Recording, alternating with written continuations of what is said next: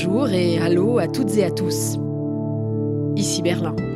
Vie et mort d'un gazoduc. Quel que soit son commanditaire, le sabotage spectaculaire de Nord Stream dans la Baltique signe la fin de 20 années de politique énergétique de l'Allemagne. Ce qui prend l'eau, c'est bien plus qu'un projet de Scholz, Schröder ou Merkel. Es ist ein strategisch wichtiges et les remous dans la mer, le bouillonnement des flots sous la pression du gaz qui s'échappe peuvent aussi être une métaphore des agitations dans la société allemande. La colère monte, malgré l'abandon de la taxe sur le gaz, malgré les milliards mis sur la table, mais on n'a pas vraiment compris comment ils seront financés et la dernière enveloppe d'aide est tellement énorme qu'elle a braqué les partenaires européens. La gestion de la crise par Berlin, une usine à gaz,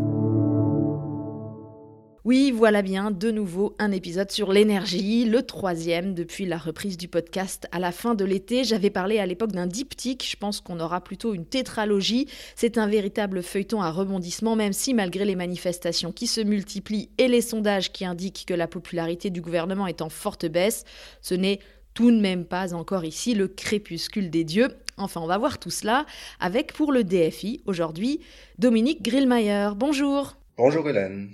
Il faut s'accrocher pour suivre parce qu'on a des annonces, puis des désannonces. Au sein de la majorité de Scholz, il y a des voix discordantes, des petites piques qu'on se lance même parfois en public. Il faut quand même se souvenir que jusqu'au mois de janvier dernier, Olaf Scholz considérait que le gazoduc Nord Stream 2 était un projet purement économique. Il n'était d'ailleurs pas le seul en Allemagne. Et d'ailleurs, le contrat de coalition qui a été négocié il y a tout juste un an repose sur un postulat de base, une sorte d'axiome. Hein. On va faire une transition énergétique très rapide, sur 8-10 ans, en faisant tout reposer sur une énergie de transition. Et cette énergie de transition, c'était le gaz russe, bon marché. Tout ça est englouti dans les flots de la mer Baltique, englouti avec Nord Stream.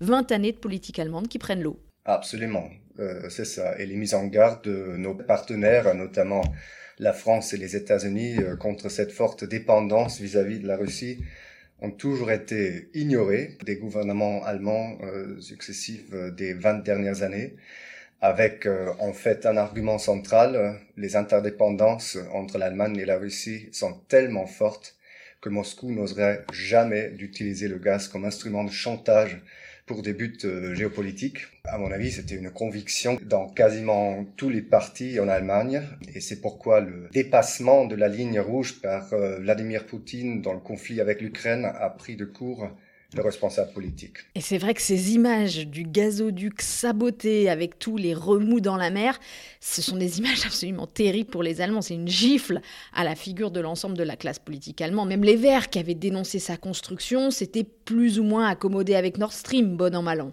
Et euh, dans le contrat de coalition, finalement, ils ont, euh, malgré les critiques qui ont été évoquées, ils ont accepté euh, d'utiliser le gaz naturel comme énergie de transition bon marché pour ponter cette période pendant laquelle les énergies renouvelables ne peuvent pas encore couvrir les besoins énormes en énergie de l'industrie allemande et des ménages.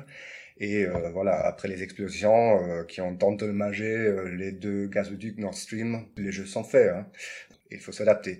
Comment faire? Les terminaux de gaz naturel liquéfié qui sont en construction au nord de Brême, hein, les terminaux GNL, seront, semble-t-il, prêts pendant l'hiver. C'est une bonne nouvelle, mais tout de même le gaz restera une denrée rare et donc chère. Le ministre de l'économie et du climat, Robert Habeck, un vert, avait donc monté cet été un nouveau système de financement avec une taxe gazière que tous les consommateurs auraient dû payer. On en a beaucoup parlé euh, dans le podcast. Elle était très impopulaire, cette taxe.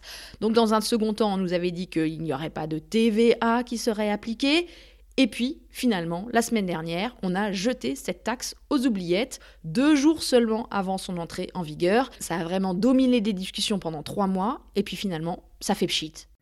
Oui, c'est ça. Il faut peut-être revenir encore une fois sur l'explication. Euh, cette taxe de 2,41 centimes par kilowattheure, à l'origine, avait été conçue pour euh, soutenir les fournisseurs de gaz en risque de faillite avec euh, avec des conséquences imprévisibles.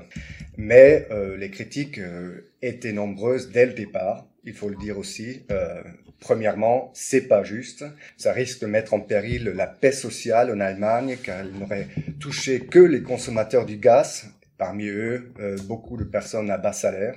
Deux, ça ferait encore grimper les prix de l'énergie Trois, ça pourrait créer des bénéfices supplémentaires pour certaines entreprises énergétiques qui profitent déjà beaucoup de la crise. C'est pour ça qu'on a aussi discuté de ce besoin d'un impôt sur les bénéfices excédentaires. Et maintenant, on a complètement changé euh, d'opinion. Pourquoi? Ce virage s'explique, je crois, par les fortes difficultés du plus grand fournisseur, ce qui est Uniper. Euh, il fallait agir très rapidement pour sauver euh, cette grande entreprise. On n'aurait pas pu attendre le début octobre et cette taxe, il fallait donc agir vite et Uniper a été nationalisé et voilà, une des raisons mises en avant pour justifier la création de la taxe était privée de son fondement. Cela dit, je pense que la perspective d'avoir cette taxe à payer a peut-être incité les consommateurs à faire attention à leur consommation cet été. Et puis peut-être qu'indirectement aussi, ça a permis de remplir les réserves de gaz, puisque les acheteurs de gaz, les grands énergéticiens, se sont dit qu'ils auraient des garanties financières et donc ils ont continué à importer du gaz. Donc finalement, peut-être pas un débat totalement inutile, même s'il a bien miné l'ambiance au sein de la coalition et qu'il a fait chuter la popularité des ministres. Dans l'épisode 15, on avait aussi expliqué pourquoi l'Allemagne avait choisi de ne pas bloquer les prix, contrairement à la France. Et là encore, Dominique, on a un virage spectaculaire, puisqu'il y aura bel et bien un bouclier tarifaire. Qu'est-ce qui a poussé le gouvernement à revoir sa copie de façon si brutale, à décider ce que Scholz a appelé le double vroom comme une grosse cylindrée qui démarrerait en trombe. Ce double vroom, c'est une enveloppe de 200 milliards d'euros, jusqu'à 200 milliards jusqu'en 2024, pour être très précise, pour soutenir ménages et entreprises. Alors après ces tergiversations euh, des dernières semaines, il faut dire euh, que les tensions ont montré d'un cran en Allemagne.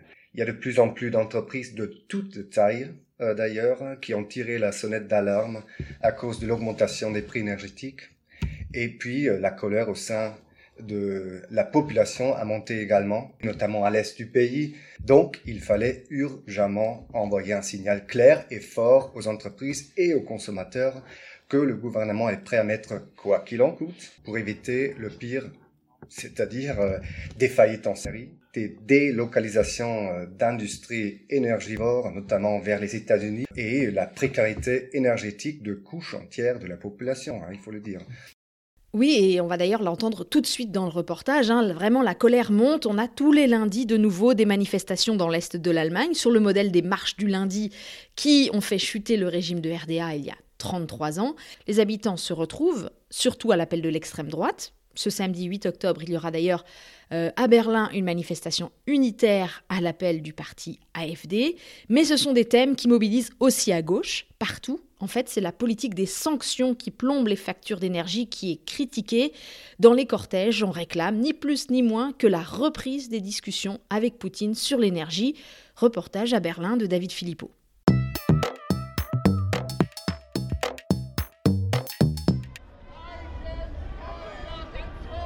Le mot d'ordre de cette manifestation d'extrême gauche résume les inquiétudes des participants. Ils veulent donc du pain, du chauffage et la paix. Surtout, ils veulent la fin des sanctions contre les matières premières russes. Jeannette, avec ses deux très jeunes enfants dans la poussette, est touché de plein fouet par l'embargo sur le charbon. Mon problème en ce moment, c'est qu'on ne trouve plus de charbon à acheter. Il y en a nulle part. Et comme nous chauffons uniquement avec des poêles à charbon, avec les enfants, ça va vite devenir très problématique. Il fait déjà assez froid, sans parler des courses de la semaine qui explosent déjà notre budget.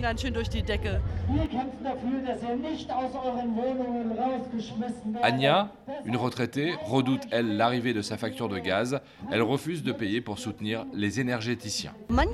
Certains ont déjà reçu leur facture et j'ai entendu dire qu'ils payaient trois fois plus. Moi, si jamais ils nous rajoutent encore des taxes sur le gaz, eh bien j'envoie la facture directement au ministère, à M. Habeck. Comme elle, beaucoup réclament l'ouverture de Nord Stream 2. Ils reprennent l'argumentaire du groupe russe Gazprom selon lequel les livraisons de gaz seraient quand même possibles malgré le sabotage du gazoduc.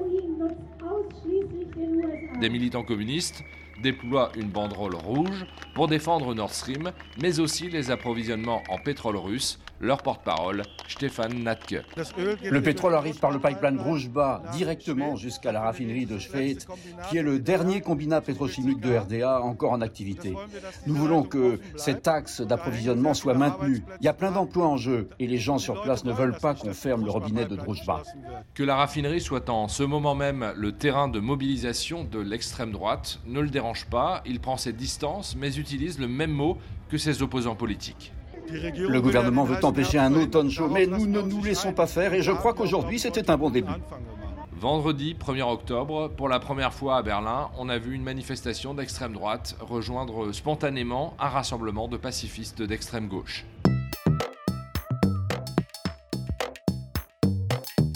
Dominique, c'était la semaine de la fête nationale ici en Allemagne. Le lundi 3 octobre, c'était un jour férié, jour de la réunification, marqué par beaucoup de manifestations. Mais cette date, traditionnellement, c'est aussi l'occasion d'un rapport du gouvernement sur la relation aux institutions, hein, à la démocratie allemande. On fait le point en fait de l'adhésion des Allemands à la République fédérale. Et cette année, on peut lire dans le rapport que seulement 39% des Allemands vivant dans l'ancienne RDA, dans ce qu'on appelle les nouveaux Bundesländer, se disent satisfaits du système politique démocratique. C'était encore 50% il y a deux ans, donc une forte chute. Et c'est un sentiment qui touche aussi les régions de l'Ouest. On passe de 65 à 59% de gens satisfaits de la démocratie. Il y a clairement un malaise. Il y a, je crois, comme en France, un problème de confiance euh, dans le fonctionnement de la démocratie. C'est évidemment aussi lié aux crises qui se multiplient, on peut le dire. Euh, cela crée des angoisses, surtout parmi les couches euh, déjà fragilisées, et renforce le sentiment parfois d'être d'être oublié par la politique. C'est une évolution qu'on peut donc observer dans plusieurs pays en Europe et dans le monde. Et euh, ça risque vraiment d'avoir des répercussions sur euh, la confiance euh, dans le fonctionnement de notre, démocratie et, in fine, de leur stabilité aussi. Cette, cette frustration se manifeste, nous le savons, d'abord par une forte abstention aux élections, et puis par la montée en puissance des forces populistes qui cherchent à instrumentaliser les angoisses des gens euh, cela s'observe dans chaque crise que nous avons traversée ces dernières années et l'AFT a toujours essayé d'en profiter. Crise financière, c'était la naissance de ce parti, puis crise migratoire, crise, crise sanitaire, crise énergétique aujourd'hui. À chaque reprise, euh, les populistes cherchent à profiter et il faut dire, en partie, ça fonctionne. Oui, si on regarde les sondages, actuellement l'AFD est à 15% au niveau national, mais euh, dans le détail, on voit que par exemple en Rhénanie du Nord-Westphalie, qui est pourtant une région pas très riche, avec des villes très populaires et des poches même de pauvreté, là on voit que l'AFD est à 5%. Au contraire, à l'Est, Saxe, la Thuringe, c'est là qu'elle cartonne, bien au-delà de 25%, parfois 30%, 35%, et c'est là qu'elle compte capitaliser sur la colère des gens et sur leurs angoisses, parce qu'évidemment, cette crise énergétique réveille des peurs très anciennes euh, dans ces régions, celle du déclassement, celle des restructurations. Les habitants euh, de l'ancienne RDA savent qu'on peut tout perdre très vite et d'ailleurs, c'est assez symbolique. Les plus grosses manifestations ont lieu à Ludmin, là où arrivaient les tuyaux de gaz de Nord Stream, à Schwedt, autour de la raffinerie alimentée en pétrole russe, et à Cottbus, qui vit de l'exploitation du charbon. Ce modèle économique, avec euh, ses énergies, arrive en bout de course. C'est la fin d'une époque, et on comprend en fait en quelque sorte que ça soit assez angoissant pour beaucoup de gens. Oui, le mécontentement est particulièrement massif au sein d'une population dont une partie a vécu une transformation économique majeure après la réunification, trop souvent perçue comme très douloureuse, et une population qui reste généralement moins aisée qu'à l'ouest, qui a donc peur de tout perdre et qui a la perception parfois d'un manque de reconnaissance qu'on a fait dans sa vie, ce qui engendre une méfiance vis-à-vis des élites. On se méfie des promesses d'un meilleur avenir qui sont faites maintenant, malgré, il faut le dire, malgré une certaine dynamique économique euh, qui commence à s'installer à l'Est, grâce aux grands projets dans les filières euh, innovantes, euh, par exemple les semi-conducteurs en Saxe, la production de batteries au Brandebourg, etc. Euh, D'ailleurs, le DFI organise euh, un voyage pour jeunes journalistes français en Lusace, euh, dans la région de Côte-Pouce, qui doit compenser les pertes en puissance économique et en emploi liées à la sortie du charbon d'ici en 2038 au plus tard, hein, et qui a déjà réussi quand même à attirer un certain nombre d'investissements importants. Mais bien évidemment, ce n'est qu'un début. Et il faudra notamment ancrer ces dynamiques au niveau local. Crucial en impliquant les citoyennes et les citoyens sur place, ce qui n'est pas évident. Entre-temps, la politique doit veiller à ce que les ruptures ne soient pas trop abruptes, euh, par exemple en reprenant la raffinerie de Chouette pour garantir le maintien du site, au moins pour un certain temps. Il y a quand même un côté un peu irrationnel. Le gouvernement a débloqué littéralement des milliards, mais quand on parle aux gens dans les manifestations, ce que j'ai pu faire ces derniers jours, soit ils ne sont pas au courant, soit ils pensent qu'ils ne verront jamais la couleur de cet argent, et donc euh, ça ne les calme pas. On l'a entendu dans le reportage, il y a même un risque de convergence maintenant des luttes extrême droite, extrême gauche. Dans ces conditions, que peut faire le gouvernement? Parce que, autre problème, les milliards pour soutenir les ménages et les entreprises, ils font aussi ticker en Europe ça peut euh, réveiller des ressentiments. C'est une petite musique qu'on a déjà dans quelques capitales, Rome, Paris, Athènes aussi, la presse est très remontée. L'Allemagne, euh, solidaire, oui peut-être, mais d'abord, avant tout, elle sert ses propres intérêts. Et puis depuis Bruxelles, réaction inédite cette fois d'un commissaire, Thierry Breton, qui l'a mis noir sur blanc dans un tweet. Attention à ne pas surprotéger l'économie allemande, car cela peut créer de la concurrence déloyale pour le reste de l'Europe. Donc Berlin est vraiment actuellement sur une ligne de crête avec par-dessus le marché un ministre des Finances, Christian Lindner, qui donne des leçons à toute l'Europe en expliquant qu'il ne faut pas s'endetter, qu'il faut être vertueux dans la gestion des finances publiques, alors que lui, en Allemagne, il multiplie les fonds spéciaux en créant des sortes de budgets bis en parallèle. On se demande franchement combien de temps Berlin va pouvoir jouer à ce petit jeu. C'est bien la question. Et euh, oui, euh, une fois de plus, l'Allemagne a pris des décisions sans consulter euh, ses partenaires européens. C'est ce qu'a déjà fait Angela Merkel à plusieurs reprises, par exemple pendant la crise migratoire. En même temps, il ne faut pas oublier que la pression d'agir était vraiment énorme. Aussi parce qu'on a perdu du temps durant l'été, mais le vrai travail commence. Il faut donc euh, concrétiser le fonctionnement du bouclier d'ici mi-octobre ou fin octobre ou plus tard. Et euh, d'une part, gérer les attentes en Allemagne. avec euh, les a déjà tempérés en précisant qu'il s'agit bien d'atténuer les effets de la hausse des prix du gaz et non pas de les compenser. D'autre part, il faut impérativement rassurer en Europe. C'est clair. Euh, les deux commissaires de l'économie et du marché intérieur, euh, Gentiloni et Breton, ont déjà averti euh, le gouvernement allemand que les crédits annoncés soulèvent des questions et euh, que la Commission va les analyser soigneusement. Euh, ma crainte, c'est, comme tu l'as dit, qu'il y a des États membres qui ne disposent pas de la même marge que l'Allemagne pour protéger euh, les consommateurs et les entreprises. Voilà, on va voir comment euh, le gouvernement allemand peut résoudre euh, cette problématique, expliquer aux partenaires comment on peut monter ce bouclier sans fausser la concurrence en Europe. Juste un mot là pour défendre peut-être l'Allemagne dans ce dossier, je dirais quand même qu'en protégeant l'économie allemande, on protège en fait aussi indirectement le reste de l'économie européenne, le marché intérieur européen. On le sait, par exemple, le nord de l'Italie est très lié à l'industrie du Bade-Württemberg, il y a des très fortes interconnexions, idem avec la France, par exemple.